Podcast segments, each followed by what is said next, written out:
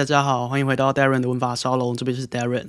今天就是想要聊一件事情，是我昨天晚上的时候收到一个电话，然后他是一个客人打电话来，然后他就说：“诶，我想知道一个对象适不适合我。”可是其实对我来说，这个问题它根本就是没有意义的，因为你要如何定义适不适合我？第一是，虽然你说你可能会觉得说，哦，因为适不适合这件事情都是我都是这个问的人他自己的主主观感觉，就算命无法去认识一个人的主观感觉，但其实这是错的。算命可以知道一个人的主观感觉，呃，即便是卜卦，即便是本命。都可以知道说你对于这个人的感觉是什么。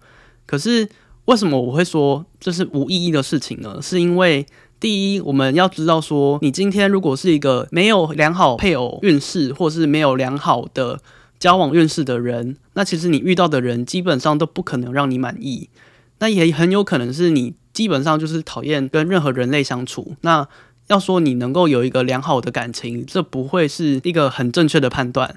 对，所以。第一，首先要知道的是你本命当中承诺是什么，然后再来我们就会去研究说，OK，你今天想要知道适合，那你想要透过什么样的方法知道适合呢？现在有两种方法嘛，第一是卜卦，那卜卦可以跟你讲什么东西？他可以跟你讲说你跟这个对象之间的关系，他可以知道说人家爱不爱你，你爱不爱人家，你对他有没有错判情势？比方说他可能真的是没有这么真心，但你却。太过在意他，让你自己以为说你他真的对你有感觉，这是感情的卜卦当中常常发生的事情。那再来我们会看到说，诶，可能他喜欢你不是喜欢你的人，他可能是喜欢你的其他的东西，喜欢你的钱，喜欢你的社会地位。那有的人甚至能够看到说，因为你喜欢我的钱，可是我不喜欢有人喜欢我的钱，这件事情在卜卦当中也可以看得到。那第二个工具是从本命来看。那本命来看，这时候势必就要延伸到一个进阶的用法，是合盘的技巧。那合盘的技巧，简而言之，就是把两个人的命盘叠在一起来看。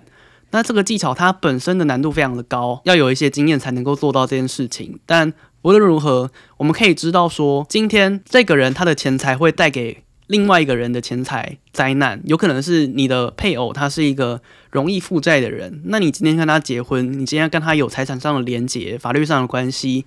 那你的财产势必就会被他的财产所拖累，这叫做适合性的问题，就是你的财产跟他的财产是不是适合的？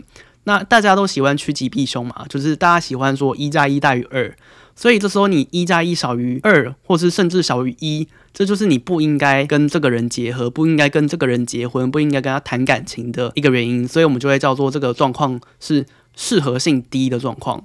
但是适合性高的状况是什么？诶，有可能是同一个人，虽然你的财产的适合性很低，可是你的人的适合性很高。人的适合性很高的意义是什么？就是代表说你跟他讲的话其实是同一种语言，就你们在同一个频率上，所以你讲的东西他都懂，那他讲的东西你都懂，相处起来就很自在。只是你们上之间有一个钱的问题，所以在人的上面是适合性很高，可是钱财的方面是适合性很低。那这时候我就会建议客人说：诶，你看哦。你的人的方面适合性很高，你这时候加五分好了。那你这时候钱财的方面适合性很低，你扣三分。那你这样加加减减，把很多的综合评量加起来之后，你得到一个数字，只要是大于零，那我觉得你可以结婚，你可以跟他在一起。这个对象是适合你的，这是我们谈所谓的适合你的适合，这是一个综合指标。那这个综合指标的分析是建立在合盘上面找到的一些占星上技巧的研讨以及讨论。这并不是我们随便能够就说，因为你很爱他，他很爱你，所以你们就适合。我当然可以这样讲说，哦，因为你们两个相爱，所以你们是适合的。但错了，这个只有当时候的状况，并不代表说你们 你们两个人结合十年、二十年之后，你们还是会很幸福。这其实不是的，因为卜卦在解决的是一个问题，它不是在解决一段关系。当然，我刚刚说卜卦解决的是它可以回答一个关系，但不代表说它在解决一个关系。通常说我们在解决一个关系的原因，是因为因为你们就是有关系上的问题，比方说你跟这个人有一些社会性的连接，比方说你们是员工老板之间的关系，那你们之间的嫌隙是薪水太少，但你可能很认真工作。我们可以透过卜卦去发现说到底是为什么，可是我们没有办法真正的去处理这个关系，它在各个方面的发展是怎么样。因为你的问题很明确，就是在这段关系当中的某一个点、某一个部分，它不是这段关系的全部，所以卜卦其实它就只是一个横切面而已，它只是一个断层的扫描，它没有办法帮你做全身的健康检查。所以这时候就要再回到最原本的问题是说，诶，你觉得什么东西是要放进这个综合指标看待的？就是你在最后合盘当中所谓的适合，你加了加加减减几个选项之后，那这几个选项到底是什么？你到底要考量什么东西才能够叫做适合？你可能人是适合，那你可能需要人家很有名誉啊，那这个也是这个适合性的判断。那你可能需要人家一个好的父母，或是人家可能要没有小孩。所以在于好的父母是一个适合性的判断，那没有小孩，他也是个适合性的判断。那这些东西判断下来之后，如果真的大于零，那你能够说这些，比方说加五分、加五分、减五分、减五分，这样子虽然是零，可是这是适合的吗？你会有两个项目非常难受，这样是适合的吗？所以我必须要呃诚心的建议，有想要问算命老师、想要问占星师关于适不适合的这个选项的这种问题。其实我个人觉得，你可以省下来时间。你要先想好，说什么东西是你看待重视的，而什么东西是你不重视，你觉得没有差的。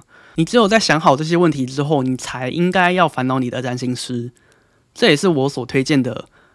呃，应该说，如果我和客人，如果占星师和客人都有这样子的共识，那其实在解决问题上面的效率就会非常高。那甚至是解决问题的效果都会非常的好。所以这边是诚挚建议大家。在想一段关系之前，其实不论你是想要算命，或是你不想要算命，只是想要经营一段感情，那其实你都应该想好，你到底在这段这段关系当中需要的是什么？那什么东西是需要被满足的？人家给得起吗？那你给得起什么？就是好好照照镜子吧。